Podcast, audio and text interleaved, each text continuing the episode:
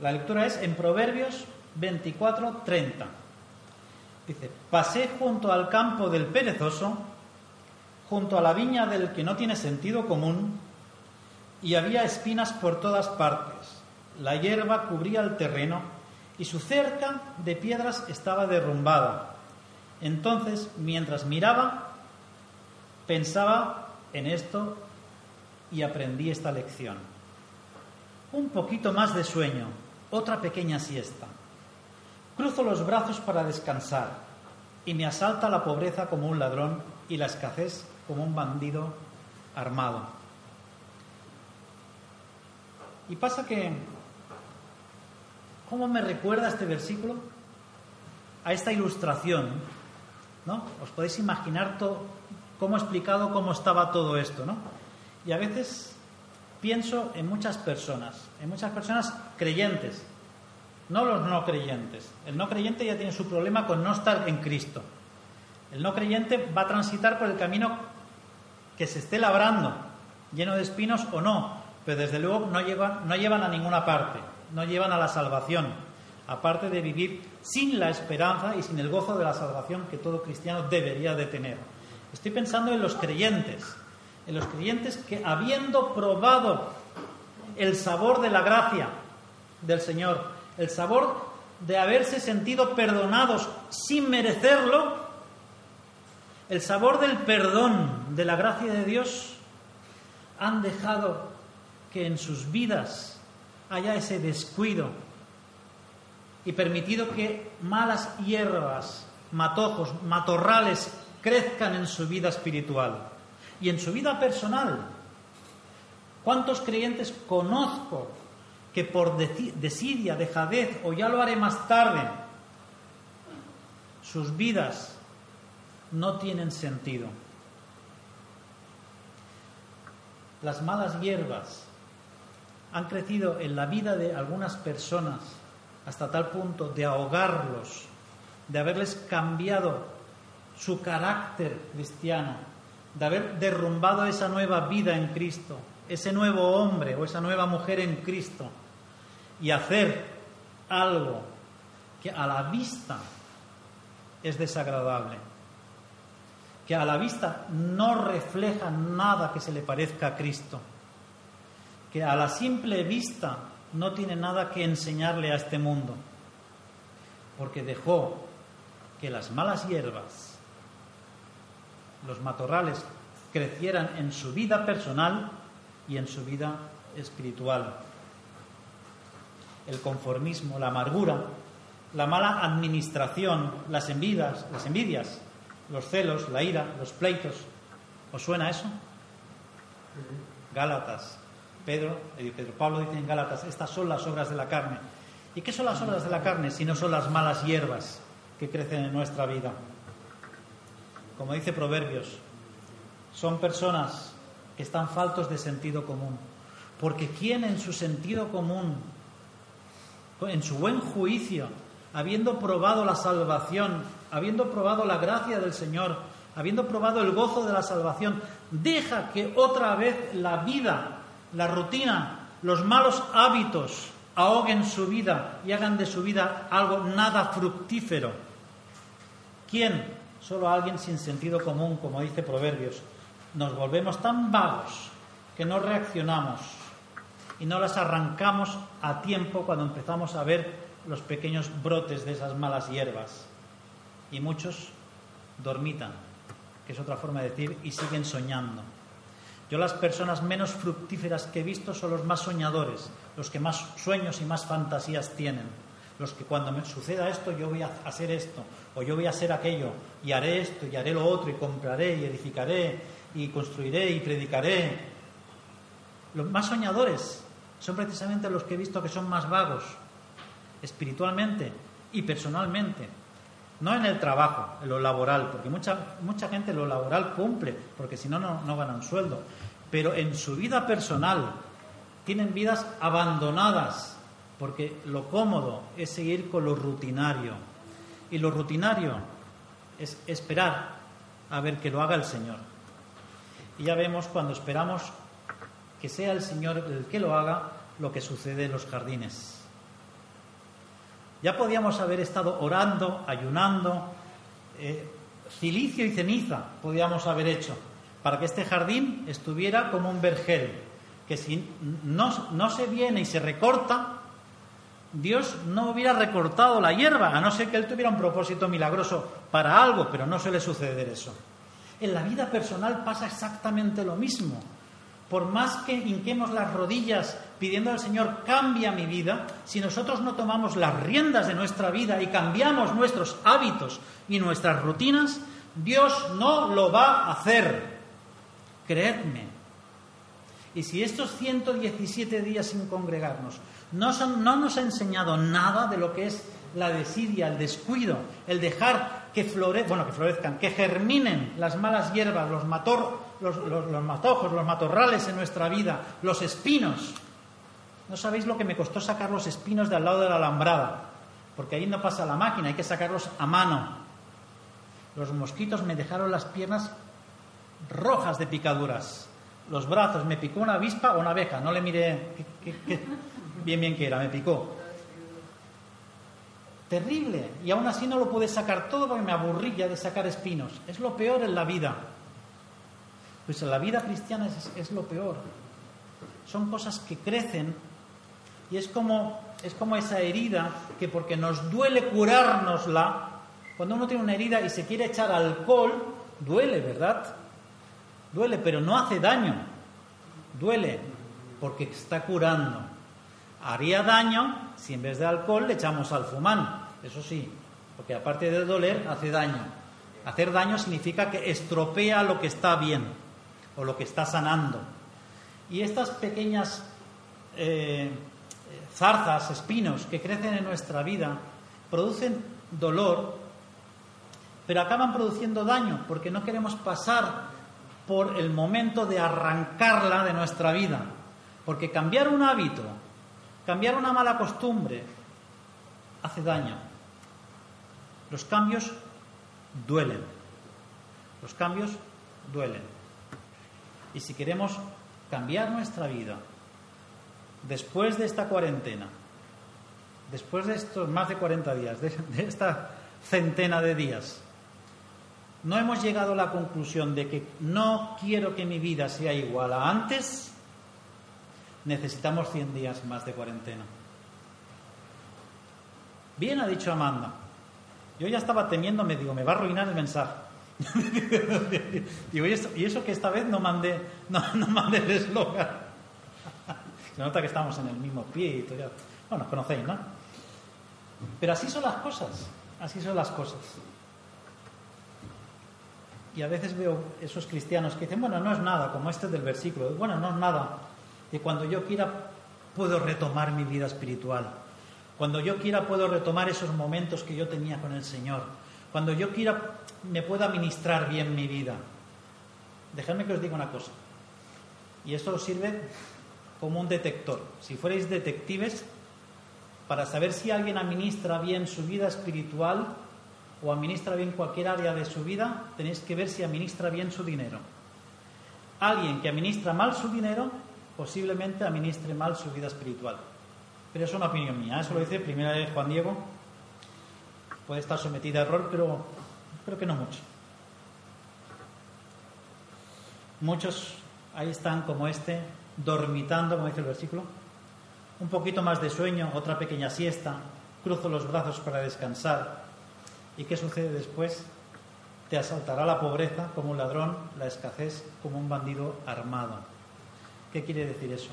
Que cuando nosotros no tomamos cartas en el asunto y lo dejamos todo en manos de Dios, cruzando los brazos, oh Señor, hazte tu cargo de mi vida, tú tienes el control de mi vida, y no hacemos nada por cambiar, aquello que tiene nuestras vidas cojeando, no digo arruinadas, para algunos ha llegado a la ruina, pero que nuestras vidas cojean en algún aspecto, en nuestra administración económica, en nuestra administración de nuestro tiempo, en nuestra administración espiritual, el tiempo que pasamos con Dios, sea escudriñando las escrituras, meditando en ellas y orando al Señor, el tiempo que pasamos con nuestra familia.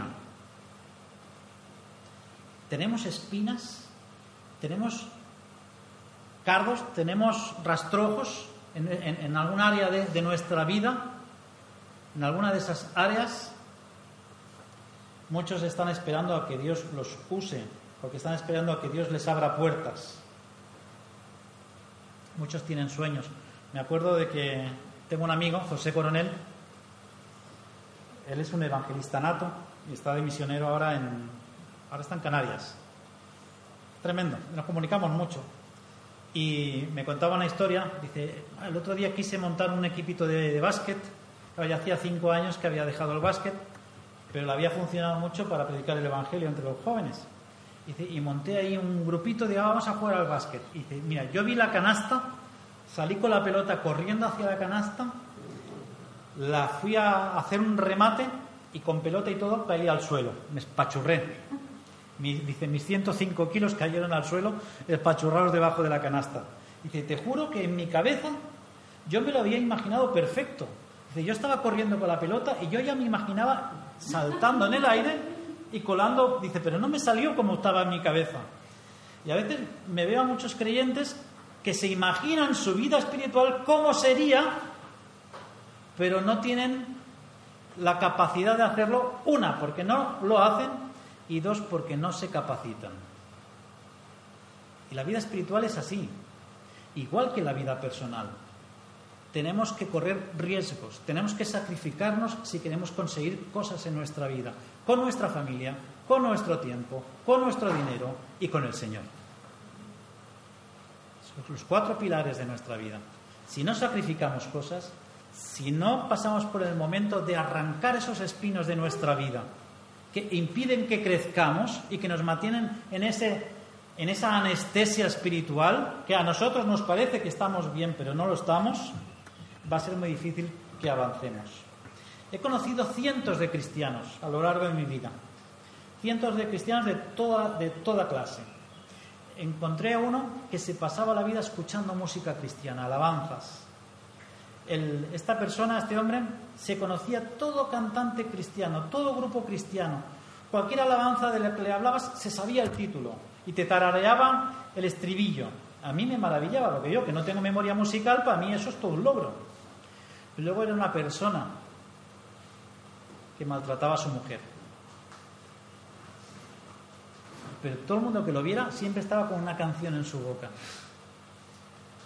Quizá dormitaba este hombre Quizá estaba anestesiado y su forma de entender la espiritualidad era estar escuchando alabanzas todo el tiempo, porque a la realidad es que su vida no reflejaba lo que aparentaba. Conocía a una señora que decía que oraba cuatro horas al día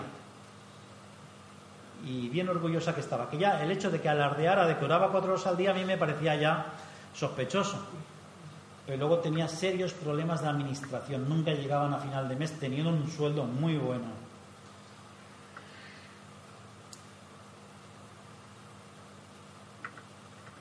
Conocí a otro hombre, por decir, que predicaba con mucho denuedo, con mucho... que luego transcribías todo lo que decía y en realidad decía, ¿quién dice amén? se tira 15 minutos, ¿quién dice amén? A su pueblo gloria, a su gloria victoria, no sé, bueno, como sea el trivillo ese. Y decía, bueno, al final no es tanto, lo que pasa es que parecía que mucho grito, mucho alboroto, pero luego no proveía para su familia, era un vago renovado, redomado, no proveía en absoluto, ni en lo espiritual, ni en lo material, ni en lo afectivo.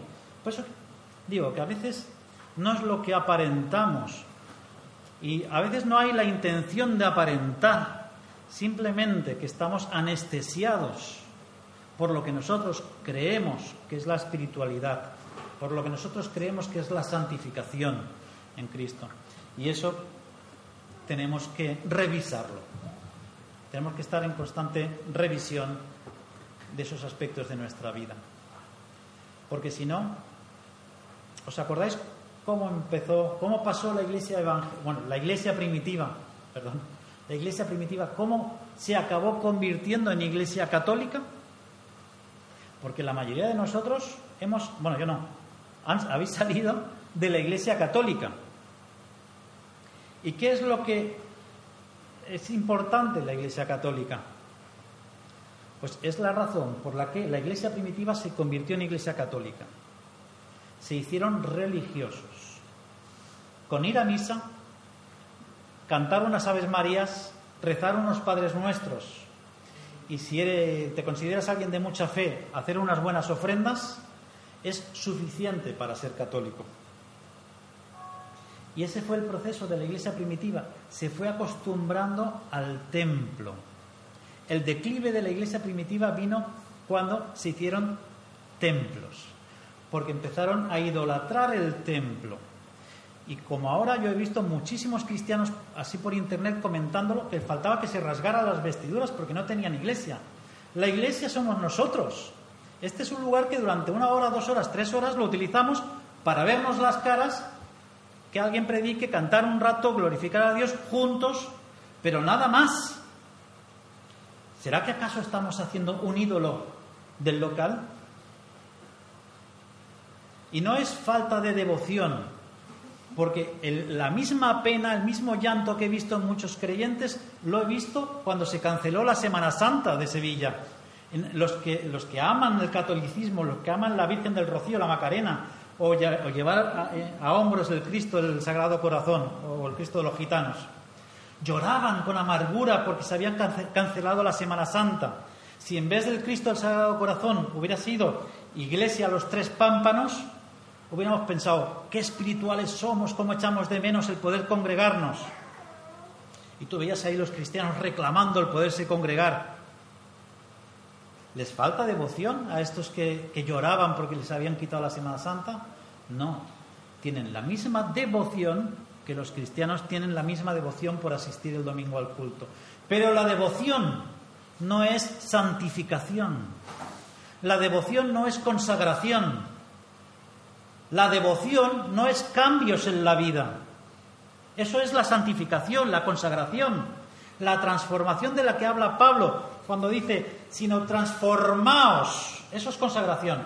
¿Cómo? Renovando vuestro entendimiento, vuestra forma de entender las cosas. La devoción no es ni más ni menos que gente que es un poquito más pasional que otra ni más ni menos. Y así se convirtió la iglesia primitiva en lo que hoy es la iglesia católica, con mucha gente aburrida, sosa, religiosa y mucha gente apasionada y con mucha devoción. ¿Pero de qué? De sus tradiciones, de sus ritos, de sus templos, de sus imágenes. Cuidado, cuidado, porque yo lo he visto en estos tres meses que estamos, no nosotros, la iglesia en general, ¿no? demasiado cerca de idolatrar nuestras tradiciones. Cuidado con eso, porque lo importante son esos cuatro pilares. Estamos dejando que crezcan los espinos, los matojos en, en nuestra vida, en nuestra vida familiar, nuestra vida administrativa, económica, nuestra vida espiritual y nuestra vida personal. Porque por mucha devoción que tengamos, si no somos transformados, y para eso nosotros tenemos que poner de nuestra parte. Vuelvo a decir, recordad que Pablo está diciendo, si no, transformaos. No dice, si no, orad con vehemencia para que Dios os transforme. No, no dice eso. Transformaos vosotros. Dios nos ha dado el poder. Tenemos el Espíritu Santo en nuestras vidas que nos da el poder para cambiar nuestros hábitos, nuestras malas costumbres, para arrancar nosotros mismos los espinos que están impidiendo que caminemos con libertad, para hacer de nuestras vidas vidas que trasciendan, vidas que la gente quiera imitar, vidas que aporten algo a nuestra sociedad, vidas de las cuales mi padre o mis hijos o mis hermanos se sientan orgullosos vidas que la gente que aún los que no creen en Dios digan esta persona tiene algo diferente y entonces demanden de cuál es la razón por la que tenemos algo diferente. Amén. ¿Estamos dependiendo de Dios o estamos dependiendo del culto? Yo estoy tremendamente orgulloso de todos vosotros. Aunque esto parezca una regañina, es una reflexión de estos días. Porque aquí estamos todos. Aquí estamos todos. Y, verdad, no sabéis para mí el, gozo que es. Porque, porque quiere decir que estamos en un proceso de maduración adecuado. como dicen los profesores a los niños, progresa adecuadamente. Porque no hemos, no hemos sido culto dependientes, como pasa en Filadelfia, por ejemplo, que si no tienen culto tres días seguidos se van a robar. Claro, este no es el caso. sí, que es así. Bueno, Adriana lo sabe, que ha estado ahí muchos años. Como tú estés ahí los tengas tres días sin culto, se van a la carne rápido. Y yo estoy orgulloso, de verdad, porque aquí estamos todos. Nos hemos mantenido comunicados con nuestras cosas, con nuestros más, con nuestros menos. Pero esto es hermoso. Se nota que estamos madurando. Y quiero, de verdad, desafiaros a que sigamos dependiendo de Dios y no del culto. Usamos el culto dominical, usamos de este local, pues para glorificar a Dios juntos. Y eso es maravilloso. Pero no dependemos del culto. Dependemos de Dios. Y ese Dios del cual dependemos es el que nos va a ayudar en el momento que nosotros demos el primer paso, nos levantemos de esa siesta, nos, despertemos de ese adormecimiento y empecemos a arrancar los rastrojos, los espinos, las malas hierbas y empecemos a dejarnos lustrados como creyentes que caminan hacia una santificación, que caminan hacia una consagración total, que no la vamos a alcanzar mañana, la alcanzaremos cuando el Señor venga a buscarnos, pero que nos encuentre caminando y corriendo hacia adelante, que no nos encuentre como este zángano de proverbios, que bueno, pues está bien, un ratito más, que ya veremos si Dios me abre alguna puerta. No, vamos a, vamos a tirar para adelante. Miles de cristianos en estos 117 días han partido con el Señor. Podríamos haber sido cualquiera de nosotros, no lo sabemos. Como las plagas de, Egipto, posiblemente el virus ha pasado por nuestro lado y por lo que sea, llevábamos mascarilla, Dios no la da la gana, lo que sea, no lo hemos pillado, no lo agarramos. Y hemos de estar muy agradecidos a Dios. Creo que si algo se ha de desprender de nuestras vidas después de estos 117 días sin reunión es de ser una iglesia agradecida. Que detrás de esas máscaras haya una sonrisa de agradecimiento. Que aunque cualquiera que nos mire no sepa por qué, nosotros lo sabemos. Que estamos agradecidos a nuestro Padre y Señor.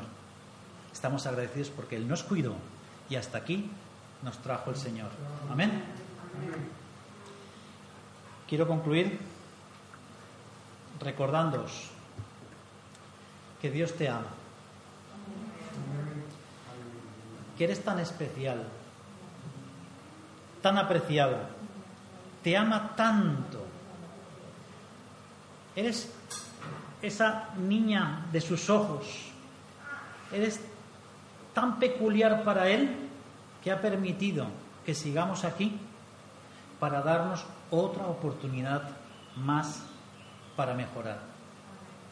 No sabemos cuáles son los planes de Dios en los que Él se ha llevado, pero sí sabemos cuáles son los planes de Dios con los que ha dejado darnos otra oportunidad para ser mejores, para transformar nuestras vidas, para sanearnos en todos los sentidos de nuestra integridad, de nuestra humanidad y vivir una vida más santificada y que camina hacia la consagración, glorificando a Dios en todo lo que hacemos. Y concluyo leyendo un versículo que se encuentra en Juan 17, 17, que dice lo siguiente, que son palabras de Jesús, dice, haz, es una oración de Jesús, haz que se consagren a ti por medio de la verdad. Tu mensaje es verdad. Queridos hermanos, todo lo que necesitamos para una vida consagrada se encuentra en la palabra de Dios. La verdad es la palabra que vino y se hizo carne, Jesús. En la escritura encontramos la verdad de Dios, encontramos el camino. No nos desviemos, por muy atractivas que nos parezcan algunas tradiciones, algunos ministerios, por muy atractivo que nos parezcan muchas cosas con aparente espiritualidad, y posiblemente muchas las sean, no olvidemos partir siempre de la misma base, que nosotros somos siervos, somos esclavos de Cristo, comprados por precio, y que se lo debemos todo a Él. Y cualquier cosa que hagamos va a ser para su gloria y con una actitud de agradecimiento constante. Y qué manera de agradecerle a Dios todo lo que Él ha hecho por nosotros, que transformar nuestras propias vidas. Amén. Pues hasta aquí la palabra del Señor. Espero que haya sido de bendición.